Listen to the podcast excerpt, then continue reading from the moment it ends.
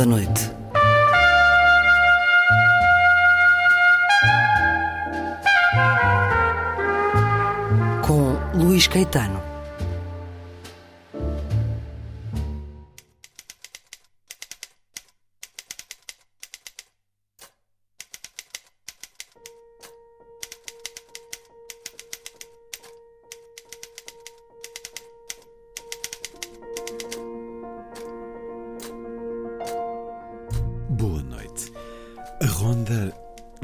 Mais longe. Uma conversa da Maratona da Leitura da Sertã. Um festival literário com marcas únicas no nosso país que decorreu entre os dias 6, 7 e 8, organizado pelo município da Sertã através da Biblioteca Padre Manuel Antunes na noite da última sexta-feira, no Jardim da Serrada, junto ao rio, conversei com Gonçalo M. Tavares e Ana Bárbara Pedrosa, a partir de um verso de Manuel António Pina. Basta imaginar.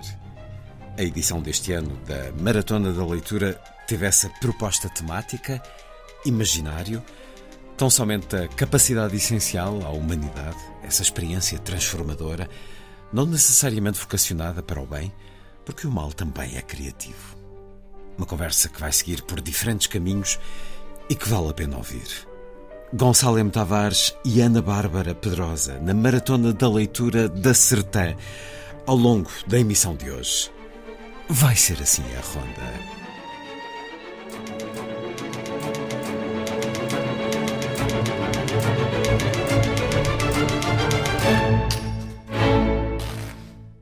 Vinte e sete ossos, 35 músculos, cerca de duas mil terminações nervosas em cada uma das pontas dos cinco dedos. É quanto basta para escrever o Mein Kampf ou a Casinha do Ursinho Poo. É um poema de Wisława Szymborska, cujo centenário foi assinalado no último domingo. Foi Nobel da Literatura em 1996, poeta polaca, algo publicada no nosso país, felizmente, o que nem sempre acontece com a poesia. Hoje também é um dia de um centenário, mas da morte de Guerras Junqueiro. Wisława Szymborska a dar-nos um poema onde nos fala do bem e do mal, da escolha de uma coisa ou de outra. O centenário de Manuel António Pina é só daqui a 20 anos, o que quer dizer que ele se foi embora demasiado cedo. É na proposta de Manuel António Pina que estamos hoje nesta conversa, mas também nesta própria edição da Maratona de Leitura, com um verso. Basta imaginar. E o poema é também muito curto. Basta imaginar um pássaro para o aprisionar e depois imaginar o ar para o libertar e imaginar asas para ele voar e imaginar uma canção para ele cantar. Um poema muito bonito de Manuel António Pina. Curiosamente, eu já fui nesta edição da Maratona multado com um poema de Gonçalo M. Tavares que também nos fala de um pássaro. É que na originalidade, na identidade da Maratona de Leitura, eu de facto cheguei ao pé do meu carro e tinha este papel que me pareceu uma multa e eu fui multado recentemente duas vezes estacionamento e ia-me dando uma coisinha má. Achei que era estranho ser multado no estacionamento do hotel, mas também rapidamente percebi que não era assim. O poema chama-se Testa e tem a ver com um pássaro que se vinga de um caçador e como há a palavra cocó a certa altura já perceberam de que forma. É uma das originalidades deste encontro, deste festival literário e vamos seguir na conversa com Ana Bárbara Pedrosa, que cresceu com muitas horas passadas na livraria do avô e numa biblioteca em Vizela. Publicou recentemente o seu terceiro romance, Amor Estragado, onde uma personagem e o próprio leitor levam pancada. Eu, pelo menos, senti-me, porque é um romance bastante duro. É linguista na Google, ainda é? Ainda não se despediu? Já não? Pronto, então já não tem o pacto com o diabo. Faz crítica literária, portanto, está habituada também às coisas da comunicação. Gonçalo M. Tavares, ele sim, publicou O Diabo no final do ano passado. Publica há 20 anos, sensivelmente, um pouco mais, um pouco menos, porque já não tinha espaço para guardar os manuscritos lá em casa e então decidiu começar a publicar. E hoje os livros estão espalhados um pouco por todo o mundo. Os dois livros mais recentes são Tempestade e Motor, sem haikus, e breves notas sobre o Oriente. É um diálogo entre dois livros. E este, no final do ano passado, O Diabo. Gonçalo M. Tavares escreveu sobre o diabo à solta por entre a humanidade. Ana Bárbara Pedrosa, no segundo romance, Palavra do Senhor, escreveu sobre Deus e na primeira pessoa. Voltando à mão de Chimborska, tanto em O Diabo, de Gonçalo M. Tavares, como no Amor Estragado, de Ana Bárbara Pedrosa, as mãos do mal convergem para o pescoço de uma mulher. Vamos por aí. Vamos começar por este poema de Wisława Szymborska, Ana Bárbara Pedrosa. Como pensar os caminhos das opções de uma mão, o bem e o mal? O que é que faz que a mão, ou a imaginação, porque ela é uma extensão da imaginação, o que é que faz com que alguém escreva o Mein Kampf e outra pessoa a casinha do ursinho Poo? Isto começa a sério. Bem, em primeiro lugar, acho que há objetivos diferentes, não é? A ideia do Mein Kampf é, é fazer mal a metade do mundo para privilegiar outra metade do mundo. O Ursinho Poo eu não li, mas terá intentos mais benévolos. Eu acho que, do ponto de vista de um ficcionista, tem muito mais piada a, a questão de se mexer com o mal, porque pega no não dito, porque pega numa coisa que dá vergonha, uh, do que em fazer histórias mais, mais lúdicas ou mais benevolentes. Do meu ponto de vista, claro, porque claro que também há escritores que, que têm esse trabalho de, de, escrever para crianças, de, de, escrever coisas bonitas. E eu, depois de escrever este livro, como o livro tem tanta violência e tanto mal, e como eu, durante a escrita do livro, uh, estive na cabeça de um homem tão violento, ao acabar, pensei: agora preciso de escrever uma coisa fofa. E então, Ursinho? Quase, quase. Mas, mas ficar a mexer uh, e, e a explorar sensações que, que não despertassem aquela violência e o nojo que a própria personagem me ia, me ia causando. Mas a verdade é que o mal é mais literário, isto é uma extensão do Tolstói, as famílias felizes não têm história, portanto Sim, só é, é a infelicidade e o mal é que tem é, história. É muito mais divertido. Portanto, o, o livro está, está escrito uh, sob o ponto de vista de dois narradores, um é mais ou menos normal, o, outro não regula bem da cabeça, isto assim, em, em, termos quase literários. Agora, claro que este homem agressivo que só pensa com metade do cérebro, do ponto de vista de quem o cria, é muito mais divertido. O que não quer dizer que não tenha momentos uh, emocionalmente pesados. Ou seja, quando eu estou em casa, metida no escritório, e naquele momento, a escrever na primeira pessoa, eu sou o homem que põe as mãos no pescoço da mulher, eu tenho de me sentir aquela besta.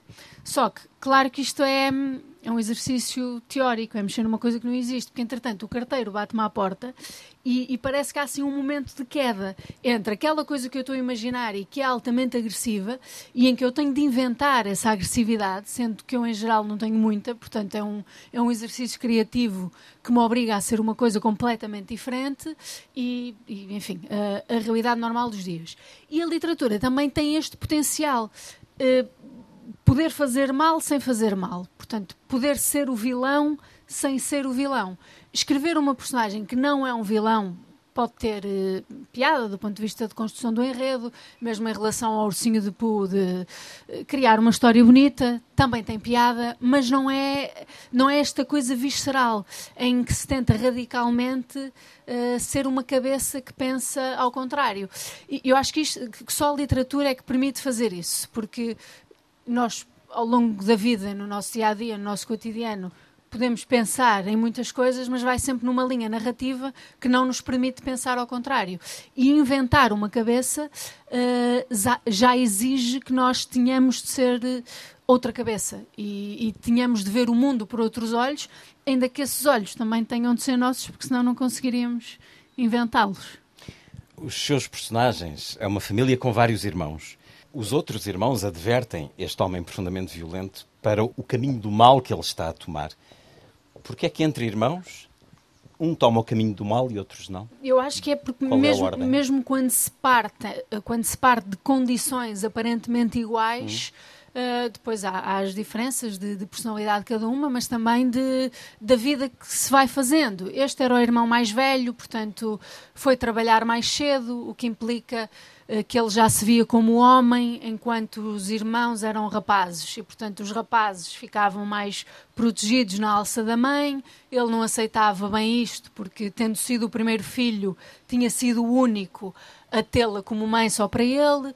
Portanto, vai tendo também outras influências, vai, vai estando com pessoas mais velhas, vai começando a beber, que também é uma coisa que lhe vai toldando o juízo. Eu não, não sei se neste percurso desta vida específica, se não houvesse contacto com o álcool, a coisa uh, se iria direcionar de outra maneira. Porque, primeiro, porque a violência aparece mais no, nos momentos relacionados com o álcool, mas também porque ao longo das décadas, um alcoolismo excessivo também vai moldando a forma de pensar.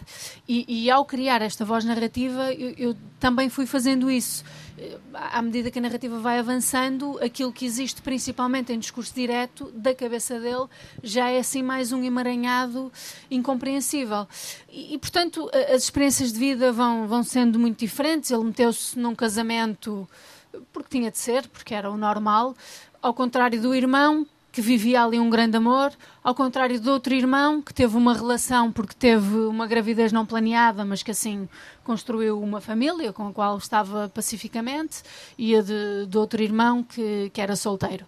Mas também me interessa muito esta dualidade de duas personagens que, parecendo vir da mesma vida, vão para outra vida. E é isso que vai ditando o distanciamento entre eles, cada vez maior, e também a angústia e a frustração que ele tem porque o que parece incondicional acaba por se estilhaçar. E, portanto, é esse amor que se estraga. É, é aquele que, que, parece improvável ou impossível. O amor entre dois irmãos ou quatro irmãos, o amor entre mãe e filho. Claro que aqui não poderá ser o, o amor conjugal, porque já não parte desse lugar de coisa sublime. Gonçalo M. Tavares, a opção entre o bem e o mal é uma questão de circunstâncias? Bem, realmente são perguntas fortes. Dizer que é um prazer estar aqui com as pessoas aqui presentes. Eu gosto muito da maneira de falar da Bárbara, é super, super lisboeta. Eu sei que não é coisa do bairro, muito. É uma maneira de falar muito engraçada, por acaso gosto muito. muito giro. Parece que, vais, parece que vais bater alguém, alguém em qualquer momento. Isso é a influência do personagem. É difícil porque, lá está, pessoas nas mesmas circunstâncias seguiram caminhos diferentes. Eu acho que todos nós somos potencialmente malignos. Eh, alguém que pense que é um santo eh, e que em qualquer circunstância seria santo. O humano é uma máquina de maldade sobrevivente. Não somos o bom assim. selvagem? Não, não, acho que não. Eh, eu ainda não conheci, não sei, não sei com que pessoas vocês se cruzam, mas eu acho que nós temos uma máquina de maldade que é, que é a questão da sobrevivência. O, o, o homem, até enquanto animal, quer sobreviver. Esta coisa do quer sobreviver, eu quero continuar vivo, é muito bonito por um lado, mas quando começamos a avançar um pouco, queres continuar vivo a que custo? Entre duas pessoas, entre e a outra pessoa. Bem, eu quero continuar vivo, quero continuar vivo. E no limite, eh, o querer continuar vivo mata o outro. No limite, e, portanto, a, a, máquina de sobrevivência é uma máquina que, se for colocada no limite, é uma máquina que quer viver e, se o quer viver tiver que passar pela morte do outro, passa. E, portanto, isso a qualquer um de nós?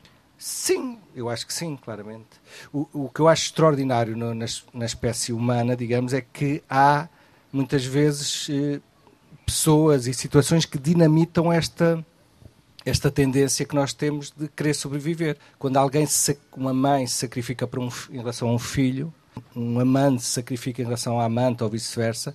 Isto é um, aliás, há uma história maravilhosa da. Eu escrevi um, um, livro sobre, sobre Alceste, que é uma história, uma história mitológica extraordinária. Há casos de sacrifício. Quando se fala de sacrifício até mitológico, o que é que é o sacrifício? O sacrifício não é a pessoa emprestar dinheiro ou ir trabalhar mais horas. O grande, grande sacrifício é, o, é um único, é a vida. É grande sacrifício. E na, nas mitologias há poucos casos de, de, de sacrifícios finais. Esta ideia de eu prefiro dar-te a vida, não é? Mas é isso que transforma o humano em algo surpreendente. Quando há casos de pessoas que dão a sua vida por outros, há como uma. É como se o DNA fosse dinamitado porque o nosso DNA tá, quer viver, quer viver, quer viver. Nós resistimos aos dinossauros, nós resistimos ao, vamos resistir aos computadores todos, não, não há hipótese nenhuma, nós somos mesmo resistentes. E realmente, quando alguém que tem esta máquina genética de resistir diz eu prefiro morrer ou por sacrifício ou tragicamente por suicídio. E, e acho que estamos num sítio incrível, lindo, mas é bom às vezes de vez em quando falar desses temas. E, é, e é, eu acho é interessante, há pouco tempo apareceu a notícia de que na Noruega, penso que foi na Noruega, de repente se inverteu e se começa a falar de suicídio de uma forma clara. Porque realmente eu acho que é um. já que estamos a falar. Porque é, o suicídio é também uma, uma avaria na máquina de sobrevivência. Não é? Nós somos. Nós queremos. Nós resistimos. Eu estive na, na Islândia. A Islândia está povoada há não sei quantos uh, séculos. As pessoas. Como é que podiam viver ali? Eu estive no verão na Islândia, tinha, tinha menos 7 graus no inverno aquilo é menos 40, é menos não sei o quê. E as pessoas vive, sobreviveram. Contavam, as, era uma ovelha por cada pessoa por inverno e já sabiam se morresse uma ovelha que ia morrer uma pessoa. Porque as pessoas não podiam sair. Tem... E portanto, aquela nós sobrevivemos a temperaturas incríveis, sobrevivemos. E portanto, quando alguém se mata, é uma avaria genética e é uma avaria social absolutamente catastrófica. E o que é impressionante é que as pessoas estão a matar-se muito. E as pessoas não estão a falar disso. E, e parece-me até da lógica normal é se alguma coisa não está a resultar, e que tal mudarmos de metodologia? Realmente, se, se nós não estamos a falar sobre suicídio e se as pessoas não se matassem, mas as pessoas estão-se a matar que nem tordos. Temos que falar de suicídio, temos que falar das depressões, temos que falar dessa parte de uma forma clara. Porque isso são realmente, sobre essa questão do, da maldade, é é talvez das maiores maldades. É realmente alguém eh, matar-se. É uma maldade eh, absolutamente. É alguém que, a quem foi dado um, uma espécie de, de possibilidade e, e prescinde. De, de, é, eu diria que o suicídio pode ser visto como uma determinada maldade. Mas Depois também eu, pode não ser. Não estou a fazer juízo de valor e até porque eu acho que sobre estas coisas tem que se falar de uma forma clara. Por exemplo, o suicídio é uma coisa que se deve pensar de uma forma racional e precisamente para ver em que condições eh, poderá fazer isso. O que é que leva? Posso transportar para a eutanásia, que foi uma discussão sim, que claro, dificilmente claro, eh, conseguimos finalmente porque, aprovar. Porque os eh, portugueses, a eutanásia não é da esfera do mal. Pois, eu, não, eu tenho dificuldade em responder eh, sim, sim não, não, mal, sim. não é? Ou seja, precisamente quando nós pomos referentes com uma cruzinha, de repente uh, abdicamos do pensamento. O pensamento é precisamente não dizer sim, não, mal. A eutanásia tem infinitas variações, mas quer dizer, esta ideia de alguém abdicar da sua vida é uma ideia absolutamente terrível. É qualquer coisa. Alguém que suicida tendo um companheiro ou uma companheira, tendo filhos, isto é qualquer coisa que é de um limite de uma, uma espécie de bomba de, de tristeza que fica, depois da pessoa morrer, fica em todo o espaço. E, portanto, isto é qualquer coisa tão forte que se tem que falar claramente e, perceber, e, e as pessoas têm que perceber que, que pode haver momentos determinados em que, em que a pessoa está desesperada, mas perceber eh, que não, para já que não é uma coisa que só aparece aquela pessoa, perceber que é uma coisa muito generalizada. Quem é que já não teve pensamentos menos agradáveis sobre si próprio, ou mais expressivos, não é? E eu depois gostava de contar a história da Alceste, porque eu acho que é uma história absolutamente incrível. Mas, mas, depois, se quiseres. Eh, Queres contrapor nesta temática mas, tão animada? não, mas, eu, mas é uma coisa da ciência muito básica. Se, se usamos uma metodologia e dá um resultado mau, Pá, porque não experimentámos usar outra metodologia? E, e, e parece-me claramente que não está a resultar a metodologia de não se falar claramente de suicídio, que é uma, que é uma. As pessoas estão completamente desorientadas, pessoas com 20 anos, pessoas com 30 anos, pessoas com. às vezes que até o mais triste, pessoas com 70 anos, com 80 anos. Eu escrevi um livro que é Os Velhos Também Querem Viver, a, a partir de, da, da peça Alceste de Eurípides. Eu, eu lembrei-me por causa da questão da. Nós temos uma máquina de sobreviver que no limite mata, não é? E de repente há estes sacrifícios e a Alceste é uma das mulheres da mitologia incríveis. Ao lado da Medeia, a Antígona, são três. Enfim, há outras, mas estas três são incríveis. A história da Alceste é muito simples. O Admeto, o marido dela, eh, quando era novo, recebeu eh, um sem-abrigo, um vagabundo, em casa. E cumprindo a, a clássica hospitalidade grega, não ser hospitaleiro por exemplo, o hospital vem da hospitalidade. Do abrigo. De abrigo. O hospital é incrível. O hospital público. Porquê que o hospital público é incrível? É dar hospitalidade, receber, dar comer e dormida a quem? Aos pobres e doentes. não é dar alojamento aos ricos e saudáveis, é aos pobres e doentes. Por isso é que o hospital público tem que ser defendido a todo lado, porque é o grau máximo da hospitalidade. Estás doente, não tens dinheiro, eu dou-te comida e cama. Isto é absolutamente incrível, não é? Mas o, o, os gregos tinham a coisa da hospitalidade.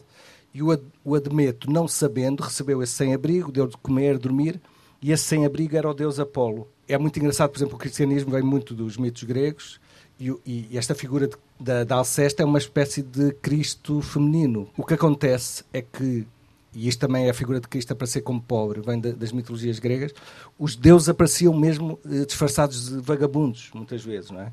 E, portanto, o que acontece é o Admeto tra tratou muito bem o deus Apolo, não sabendo que era o deus Apolo, e muitos anos mais tarde, 20, 30, eh, o Admeto está a morrer e de repente aparece, vai morrer, é uma, uma doença terminal, e aparece o Deus Apolo a dizer: Olha, tu há 20 anos recebeste-me sem saber e trataste muito bem, e eu vou fazer o que nunca fiz.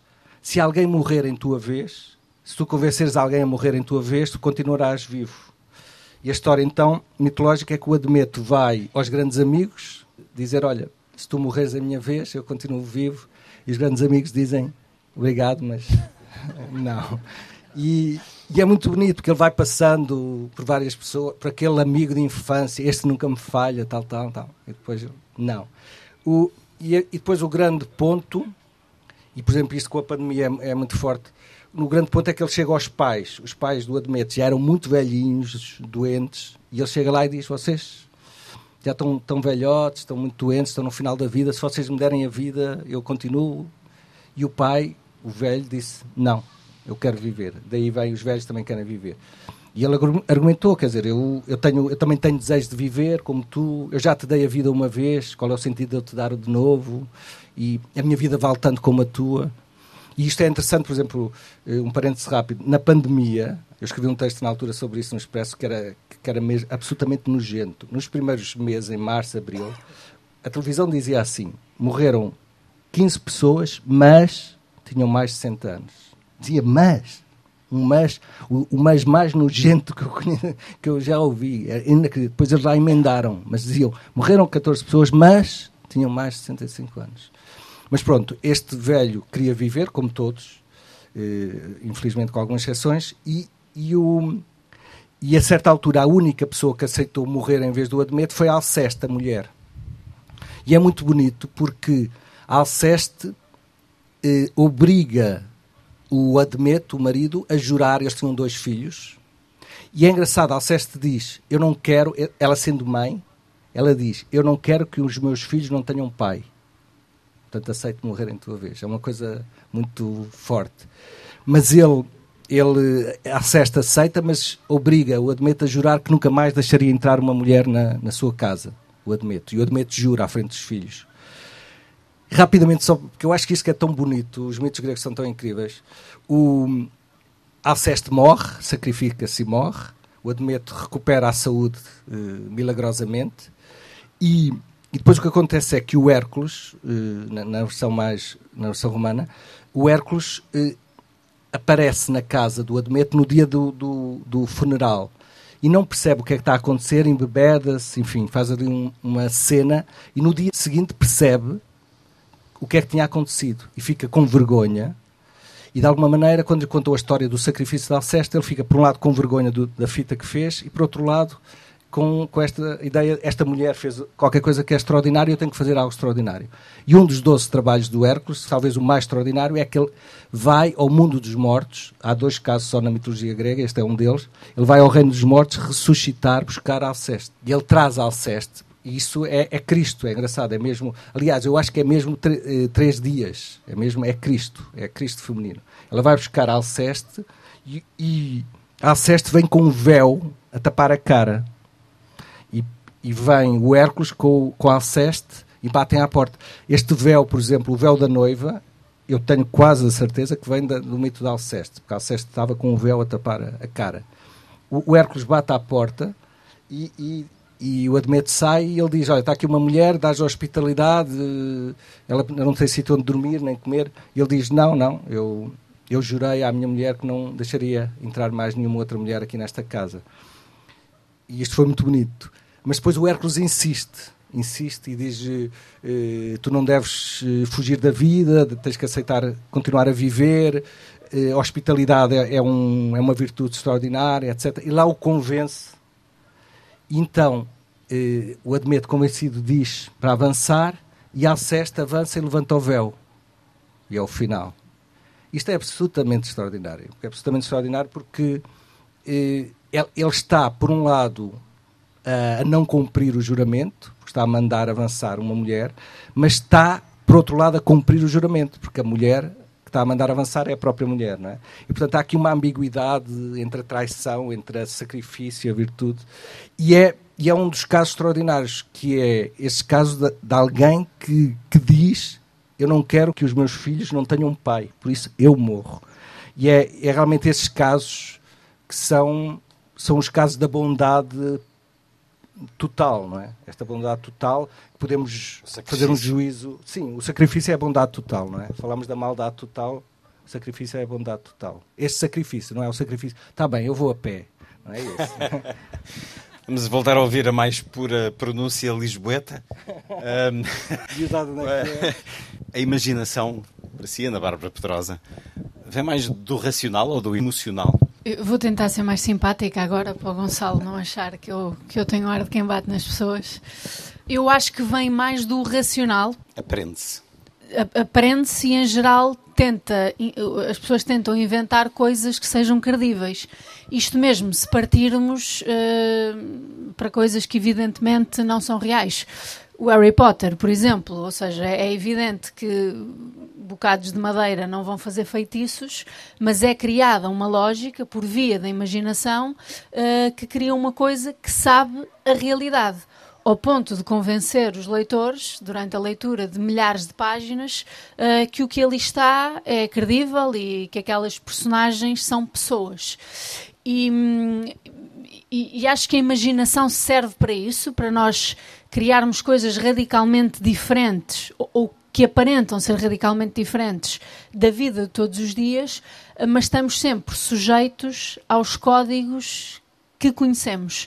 Aliás, quando eu estava a escrever o, o, Palavra do Senhor, o narrador é Deus, portanto já, já me pus na, na cabeça de uma figura mítica, sobre-humana, incompreensível. E a minha editora, na altura, estava-me a dizer que achava que o meu Deus, a minha personagem, estava demasiado humana. E eu disse, pois, mas é que repara, eu sou humana, portanto, eu, por muito que possa inventar coisas, eu não consigo sair da limitação da minha espécie. Portanto, a minha linha de raciocínio uh, será sempre premiada pela minha humanidade. E mesmo em casos de, de, de outras experiências literárias, por exemplo, a Ratazana, do Gunther Regasse, um, claro, uma pessoa pode tentar meter-se na cabeça de uma ratazana ou um livro que eu agora me esqueci o nome, mas também é, é, um, é um rato pequenino que vive numa livraria e, e, que acha que é amigo do, do livreiro, que lhe deixa sempre uma coisinha com queijo para ele comer, que é uma ratoeira, claro. Um, e depois ele tenta falar com o livreiro, o livreiro não percebe, porque, claro, é um rato que está a guinchar.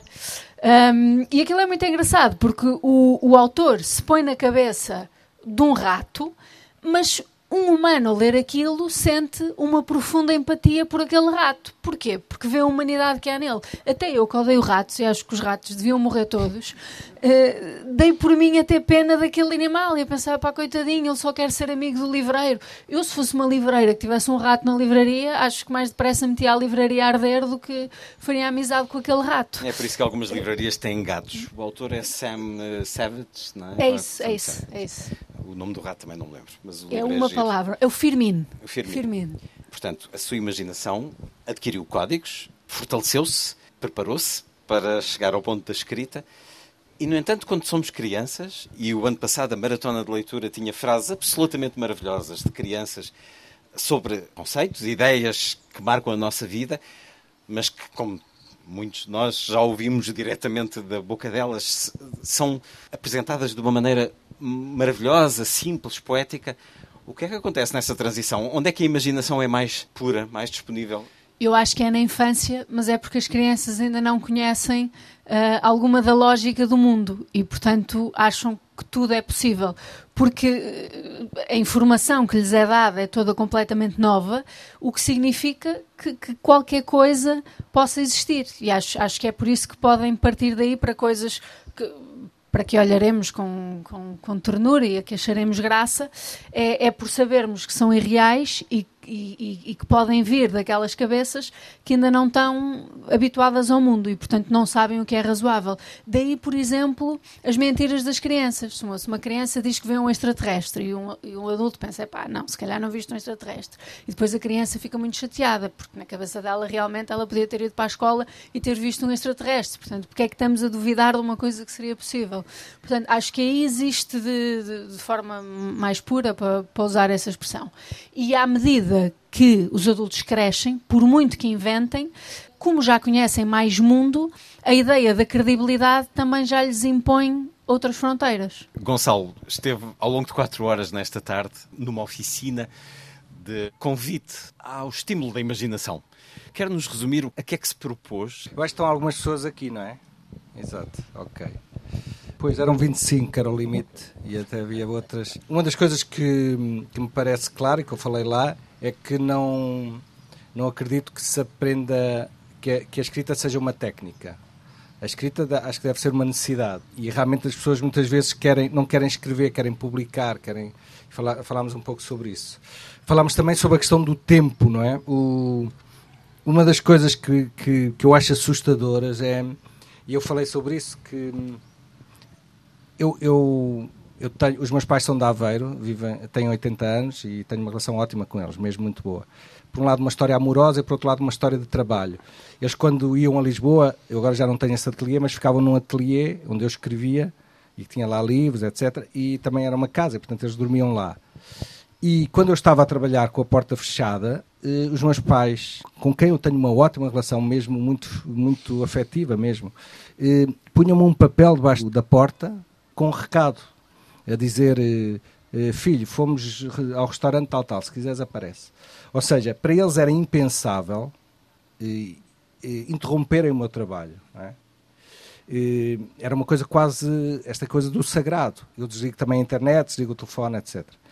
E falámos um pouco sobre isto, porque para escrever, escrever não é, não é isto, é, não é eu ter uma folha em branco e começar a escrever. O que é que é começar a escrever? É a pessoa, por exemplo, ser psicologicamente forte o suficiente para não precisar de likes constantemente. É uma pessoa ser suficientemente forte psicologicamente para aguentar estar sozinho durante 3, 4 horas. Suficientemente forte para ter disciplina e para uma miúda ou um rapaz muito bonitos nos convidarem no, no momento em que vamos escrever e nós dizermos obrigado, mas não. Se calhar a partir das quatro, agora estou a escrever. Ou seja, tem, tem um conjunto de, de, de disciplina que é, tem muito mais a ver com questões psicológicas. E, e, hoje o que é assustador é como é que as pessoas caíram numa armadilha que é que eu não entendo.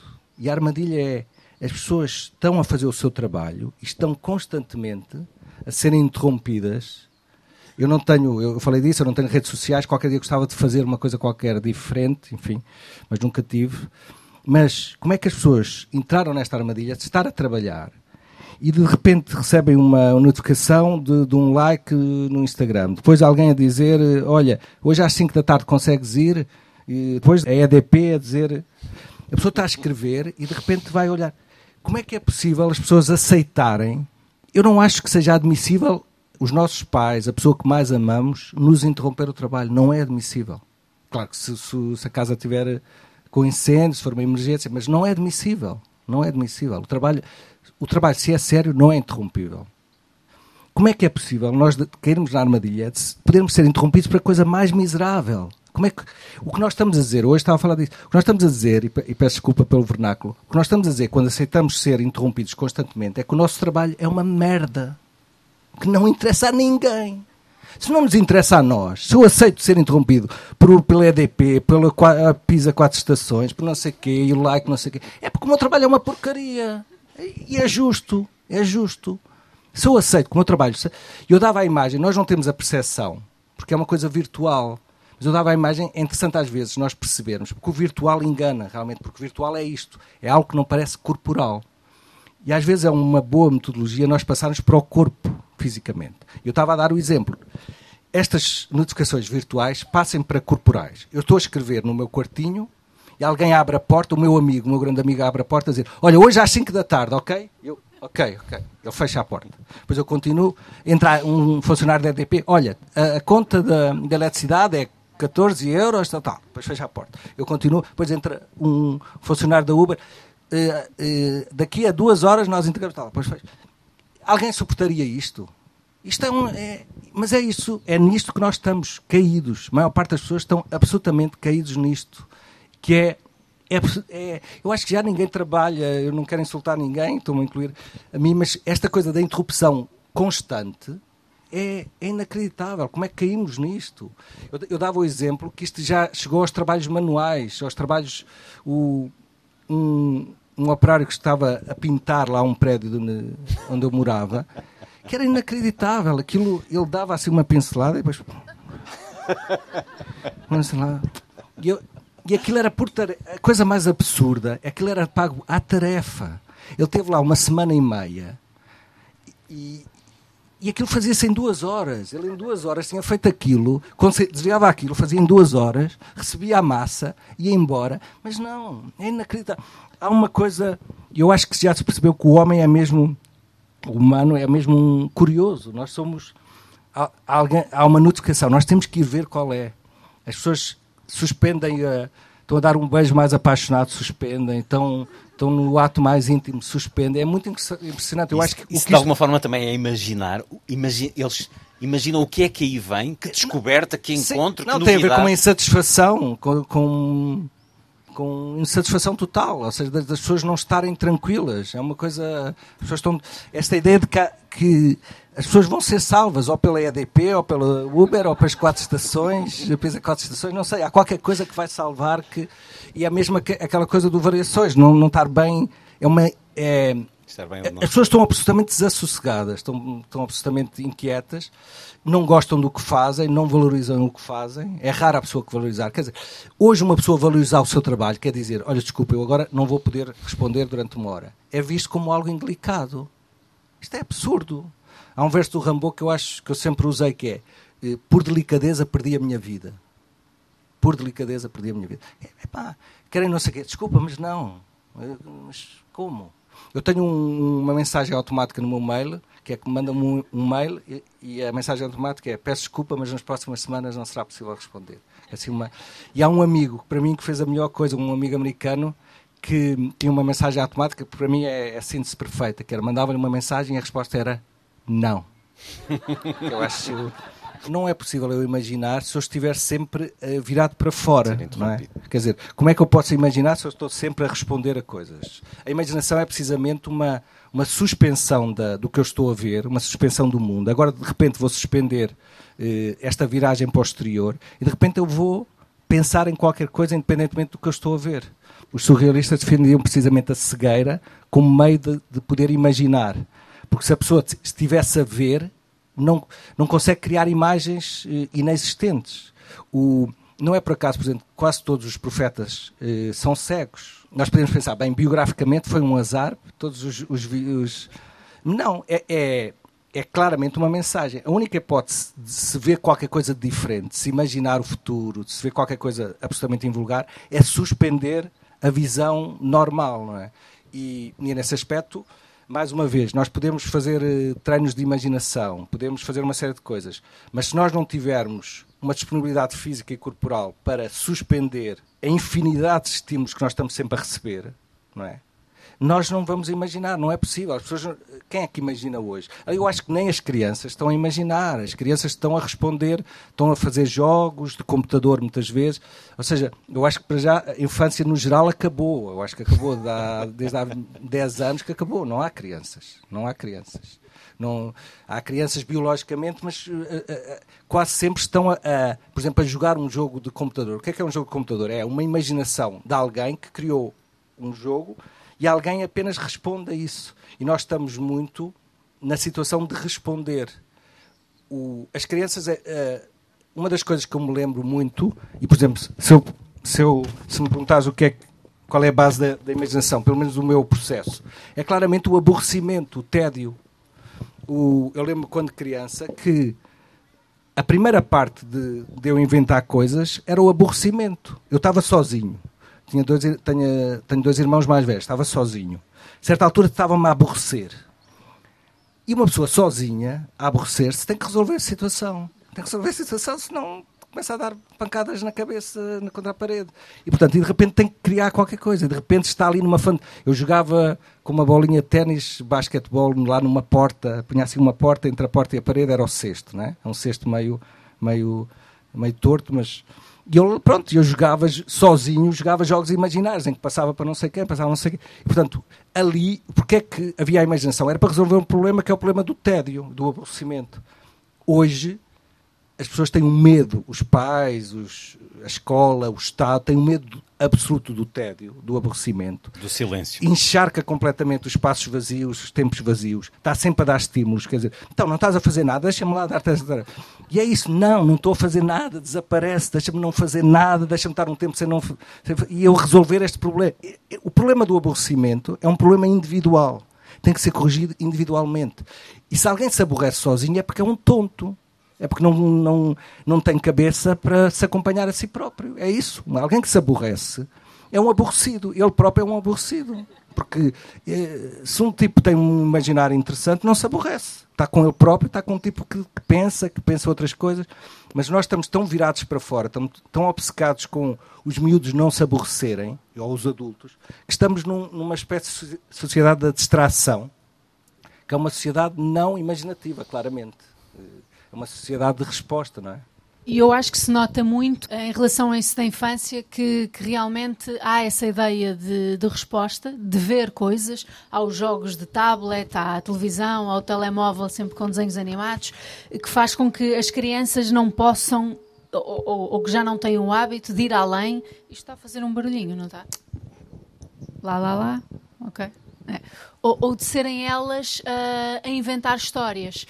E, eu, por acaso, também tenho essa ideia de que o, o, o, aborrecimento é essencial para se criar alguma coisa, porque até em momentos em que a vida está muito agitada, é muito difícil uma pessoa extrair-se dela para criar alguma coisa. Quer dizer, se estamos no funeral da nossa avó, não vamos estar a pensar no que fazer em relação ao capítulo do livro que estamos a escrever. Para se mergulhar na escrita, uh, é preciso uma abstração total do que temos à volta e a imaginação também é uma coisa que leva muito tempo porque se nós estivermos a inventar uma narrativa, um capítulo, um romance, nós precisamos de tempo suficiente para nos aclimatarmos ao texto. Isto diariamente, ou seja, de cada vez que, que voltamos a ele. E realmente, se nós tivermos uma sociedade que, voltada para isso, de termos de estar sempre entretidos, temos de experimentar tudo, as crianças têm de ir a oficinas de poesia, a treinos de jiu-jitsu, às aulas de equitação. Era muito bom que fosse a oficinas de poesia, mas não conheço. Também não conheço. Mas como exemplo, ou seja, esta coisa de se experimentar tudo como forma de passar o tempo implica que se perca a capacidade de se fazer qualquer coisa de diferente do tempo. Se nós pensarmos em grandes obras, por exemplo, A Guerra dos Tronos. A Guerra dos Tronos, que é, que é uma narrativa enorme com personagens muito complexas, é uma coisa que só é possível que vem da cabeça de um homem que vive numa cabana no meio da neve portanto, tem de estar totalmente voltado para aquilo, a viver dentro daquilo e não pode ter esta vida estar a, a jantar com os amigos todos os dias ou a ir a treinos de uma coisa qualquer ou uh, perdido em estímulos de outra ordem.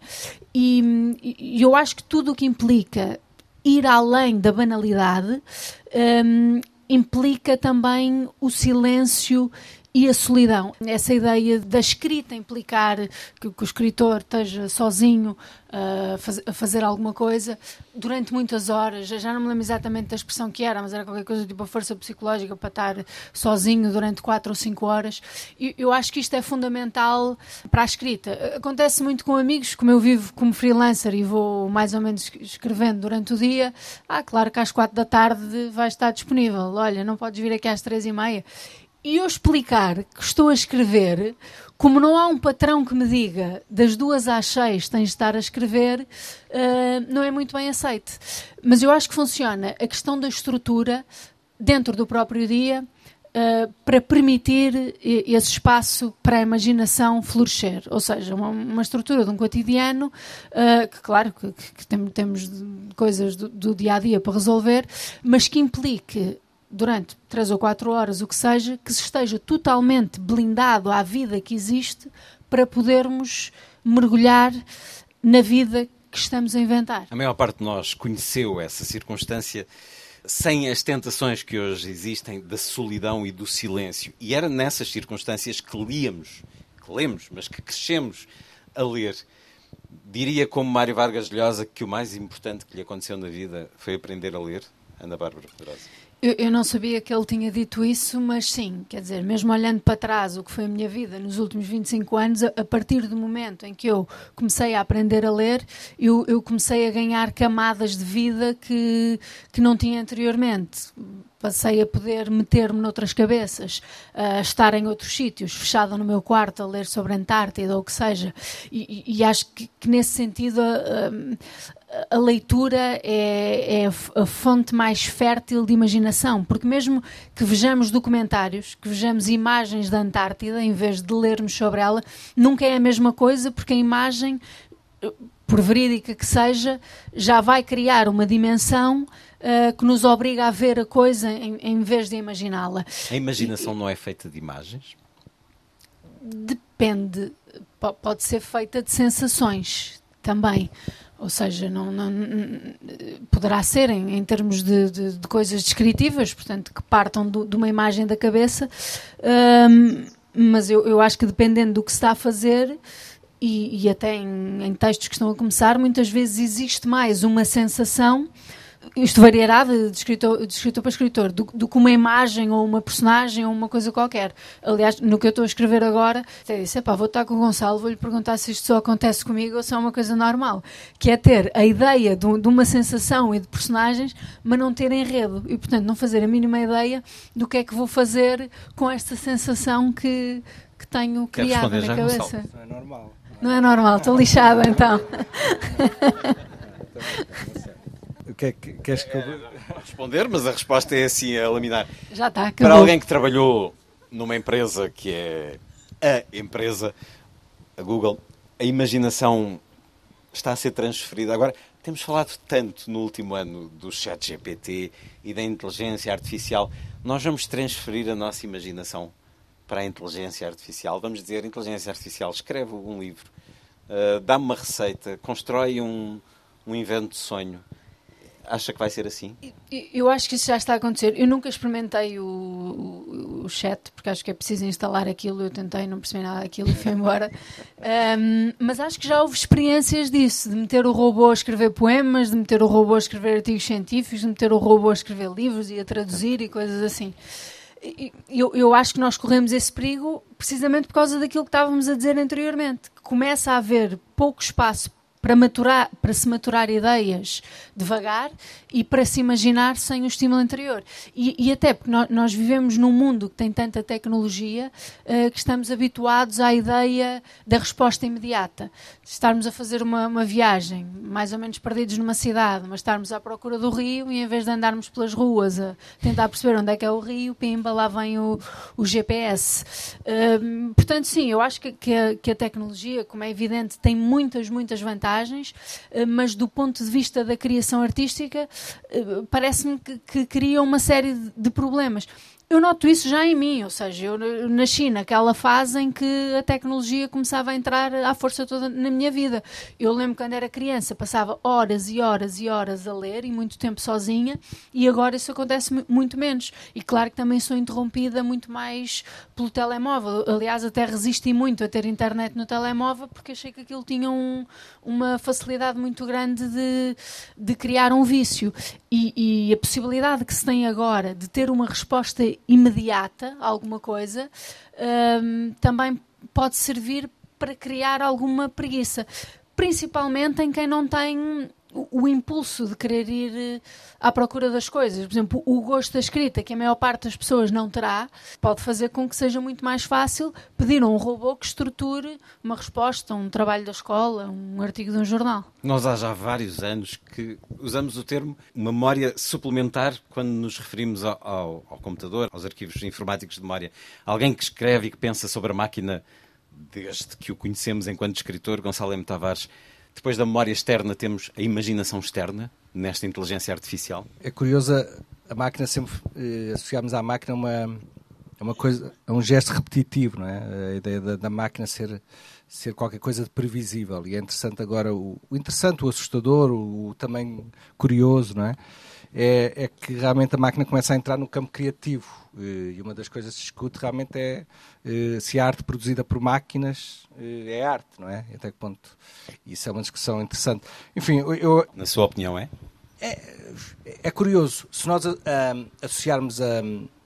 Lá está, o, esta questão do final. Se nós associarmos a, a arte ao, ao resultado final, se alguém produz, se aparece um quadro feito por uma máquina e o resultado final é, é extraordinário ou, tão bom como outro, eh, feito por um humano, eh, enfim, podemos dizer que, está aqui uma luta. Agora, se nós associarmos a arte ao processo, ou seja, a arte não é o quadro final, é o ato de pintar, então a arte continuará a ser humana, não é? É a arte de escrever, é a arte de pensar. Portanto, tem a ver com, com, questões até corporais. A arte é muito uma questão corporal. É o, é o pintor que, que tem um determinado gesto, é o escultor que tem outro gesto, é o, é o escritor que tem um determinado gesto. E, portanto, se nós. O que eu acho bonito é talvez isto per, eh, permita que se volte à ideia da arte como um processo. E em vez de, das pessoas quererem chegar rapidamente ao final, não é? Isso parece muito, muito claro. Porque a máquina sempre existiu na arte.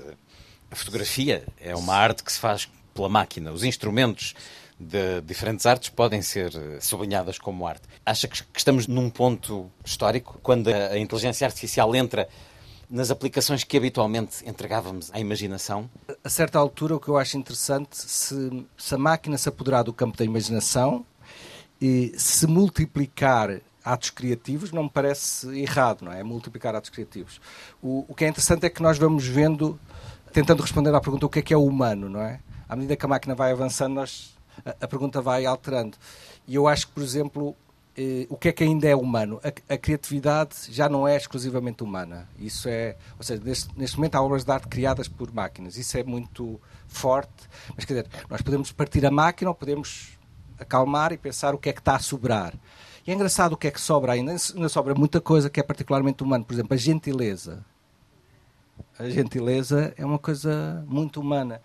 O sacrifício, por exemplo, estávamos há pouco a falar de sacrifício. O sacrifício é humano, animal também, por vezes, mas, mas é interessante, se calhar permite eh, deslocar o centro do humano, eh, eliminar a ideia do Homo sapiens. Por exemplo, o Homo sapiens está claramente, desde há 100 anos, que está desatualizado. Não é? Esta ideia de que uma máquina sabe mais do que, do que nós todos juntos, uma máquina miserável sabe mais do que todos juntos estamos aqui.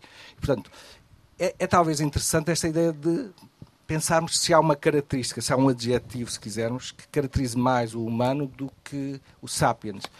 O, homo delicados, o homem gentil, o homo afetivo, o, homo, o homem que chora, não é? Muitas vezes os avanços da máquina permitem pensarmos melhor o que é que é o humano. Em vez de pormos as mãos à cabeça, pensar, bem, continuamos com a gentileza exclusivamente como, como quase nossa, não é?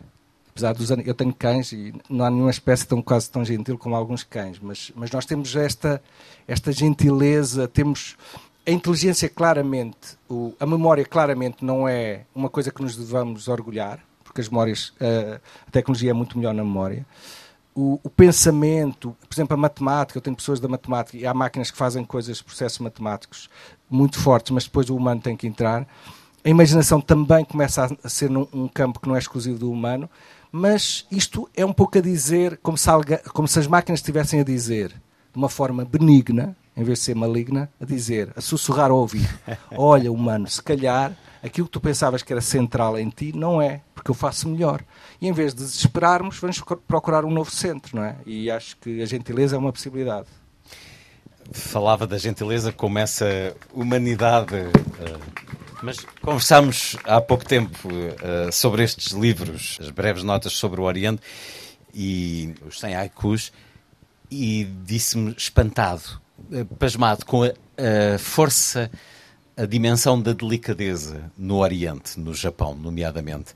A criatividade é também muito marcada por geografias. A nossa imaginação é ocidental. Hum. Pois é uma bela pergunta. Mas já, quer dizer, a ideia do Japão delicado, há o Japão kamikaze, há o Japão violento. Tóquio, por exemplo, tem eh, violência urbana. Tem, tem, e tem um bairro absolutamente tecnológico, um bairro violentíssimo também a vários níveis.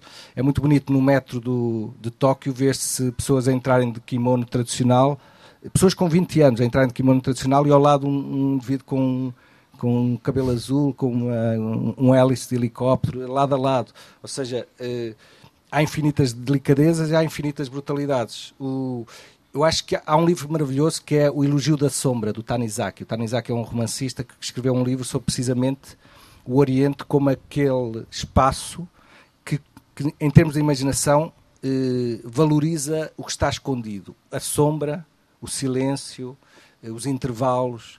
E nesse aspecto, o, no, nós somos muito mais. Eh, afirma, eh, o Ocidente é muito mais eh, afirmativo. Por exemplo, há uma experiência que eu costumo fazer que é muito simples. O nosso olhar o nosso olhar ocidental, e até o olhar muda culturalmente, não é? O nosso olhar ocidental olha muito para, para os corpos que ocupam espaço. E, por exemplo, até se quiserem fazer essa experiência, quem, quem se quiser virar. É raro nós olharmos, nós não olhamos, só se, se for intencional consciente, para o intervalo entre cadeiras. Por exemplo, eu estou agora a olhar, olhar para o intervalo entre estas duas cadeiras. Ora, experimentem lá olhar para o intervalo entre cadeiras atrás, para ver como isso não é normal. Nós não olhamos, nós não olhamos para o espaço vazio. Não é? E das coisas mais bonitas, por exemplo, na arte, o, é perceber como o Oriente entrou na, na, arte contemporânea de uma forma incrível. O John Cage, por exemplo, da música, que tem o, os minutos de silêncio, vocês conhecerão, etc. 4 minutos e 30. E, e, por exemplo, o que ele introduziu é uma coisa, é um conceito oriental muito interessante que é, e pode ter a ver com essa questão da delicadeza, que é a questão do vazio e do silêncio serem não apenas serem importantes, mas provavelmente serem o mais importante. Costumo, há uma experiência muito simples na música para se perceber porque é que o silêncio é, é, não apenas importante, mas talvez o mais importante. Por exemplo, as notas. Nós, como ocidentais, estamos obcecados pelas notas, pelo que é concreto. Dó, Ré, Mi, por exemplo. Mas eu vou mudar o, intervalo, o silêncio entre as três notas. Dó, Ré, Mi. Dó, Ré, Mi. Dó, Ré, Mi. Eu posso estar aqui infinitamente com as mesmas três notas e o que eu estou a mudar é o silêncio e tá, muda tudo. E é isto, por exemplo, é um tipo de isto é um tipo de lições que, que o Oriente ensina muito, que é nós estamos obcecados com as notas, com, com o concreto, etc. E de repente o vazio, não é? O, espaço, a, a distância entre as coisas, não é? Esta ideia de de repente calma e o silêncio vai fazer alguma coisa a obra do John Cage é incrível, porque o que ele faz é, é, é os 4 minutos de total silêncio, mas ele vai gravar, as pessoas mexem-se, portanto, de alguma maneira é um silêncio habitado e é um silêncio sempre diferente. É, mas é uma coisa incrível, porque a orquestra prepara-se e de repente tem, tem os instrumentos todos, a orquestra toda e de repente para. E realmente as pessoas começam, há uma espécie de ansiedade e começam-se a ouvir sons. E realmente é um silêncio que, que, não é totalmente silêncio, também é uma das coisas que não... É. Mas pronto, o Oriente tem. Eu vi, eu tive, fiz uma viagem grande no Japão e realmente eu vi uma coisa, até corporalmente, e vocês sabem, há, há, há tradições até corporais de pessoas que se sentam, não necessariamente no Japão, até noutros países, que se sentam de uma maneira que nós não conseguimos sentar, eh, quase na, em 45 graus, etc. E eu vi no, no, eh, em Kyoto um, um, velhote que eu nunca, eu nunca vi isso em Portugal. Uh, com a quantidade de, de, pessoas com quem já me cruzei. Um velhote que estava, parecia uma estátua. Eu filmei a certa altura, parecia uma estátua, estava completamente imóvel, à frente de umas florzinhas, de um. De um e de repente, mas teve. Mas é, é, eu tenho gravado uns 4 minutos em que ele está parado, absolutamente parece uma estátua. Ele estava antes, eu comecei a filmar precisamente que era em vulgar, e depois eu percebi, ele estava lá a ver um insetozinho. Estava, mas estava, teve para aí sete minutos, parado, completamente assim. E isso é interessante, que é uma, é um foco que nós ocidentais não temos muito. Claro que isto é uma caricatura, é uma generalização, há sempre exceções de um lado e do outro. Mas, por exemplo, Shakespeare, que é o grande teatro ocidental, as pessoas estão sempre a morrer, sempre a falar, pum, pum. Até as pessoas que apanham uma. Eu adoro Shakespeare, como é evidente, mas que apanham uma punhalada, estão, estão a morrer e dizem um monólogo de três páginas. É como na ópera. Morrem 10, 10, 30 pessoas, tal, tal. E, por exemplo, há um teatro, o teatro no japonês, eh, há uma série de, de, linhas do teatro em que eles praticamente não falam, fazem pequenos gestos. Eu vi uma vez uma dança na Indonésia absolutamente incrível, que eles anunciavam como dança e de repente estava uma bailarina parada uma data de tempo. E eu disse, mas então, como é que isto...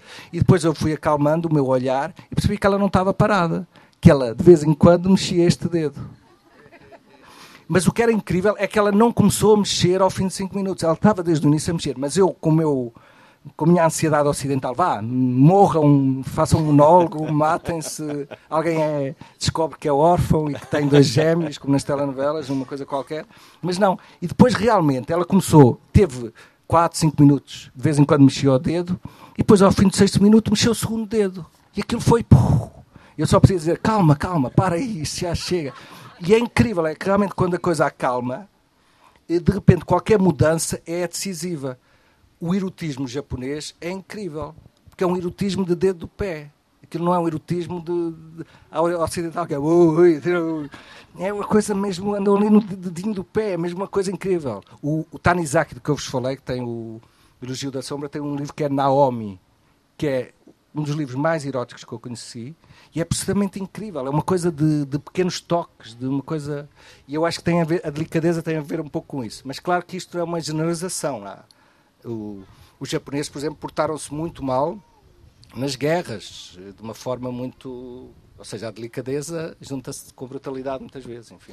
E nas guerras há uma história muito emblemática do que é imaginar, contada por José Tolentino Mendonça no pequeno livro das Grandes Perguntas, em que fala do poeta e dramaturgo Tonino Guerra, que está prisioneiro na Segunda Guerra Mundial, um campo de prisioneiros, em que, para ultrapassarem a fome que os corrói, vários presos simulam que estão a preparar, a confeccionar os grandes pratos gastronómicos da infância e ajudam-se uns aos outros, pedem para passar os ingredientes, passa-me a farinha, eu vou mexer, recebe agora a fatia deste bolo que eu habitualmente fazia com a minha mãe e assim ultrapassavam não só o sentimento da desolação de estarem presos, mas da fome que sentiam. E essa é a força de imaginar. Basta imaginar, é o tema proposto para este encontro, neste já anoitecer. Uh, o coração da maratona de leitura vai começar a pulsar daqui a pouco, com o início dessas 24 horas muitos de nós lá subiremos e levaremos os livros que nos marcaram e que nos levaram também a uma imaginação nossa e que dará frutos sem nós próprios nos apercebermos. Há um filme fabuloso do Roberto Benini, não é? O A Vida é Bela, que é, que é muito interessante porque realmente no limite as pessoas em situações extremas, como estavas a contar, não é? Podem, a sua imaginação pode criar ali qualquer coisa de, de extraordinário. Mas eu acho que há também um perigo da imaginação, é de repente a pessoa achar que basta imaginar. É evidente que eu sou do mundo da imaginação, mas não basta imaginar. Tem que se ter casa, tem que ser comida, etc. Isso são bases importantes para se poder imaginar, não é? Imaginar de uma estar desesperado e imaginar, muitas vezes imagina-se coisas terríveis. Voltamos a fechar com uma, uma nota mais complexa. Muito obrigado por terem vindo. Muito obrigado a todos. Muito obrigado. Muito obrigado. Gonçalo M. Tavares e Ana Bárbara Pedrosa, a partir de um verso de Manuel António Pina. Basta imaginar. Uma conversa tida na noite da última sexta-feira, no Jardim da Serrada, no centro da Sertã, um momento da maratona de leitura, um dos mais singulares festivais literários do nosso país, proposto pelo município da Sertã através da Biblioteca Padre Manuel Antunes. A Maratona da Leitura, que decorreu entre quinta e sábado, voltará a estes programas. Está feita a ronda.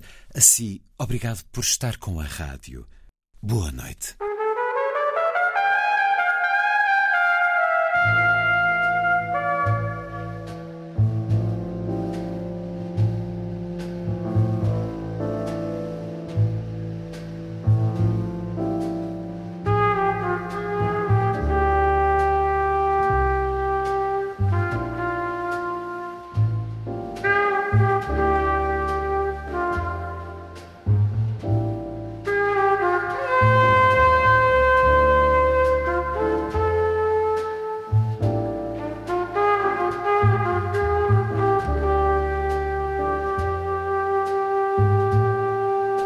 Da Noite.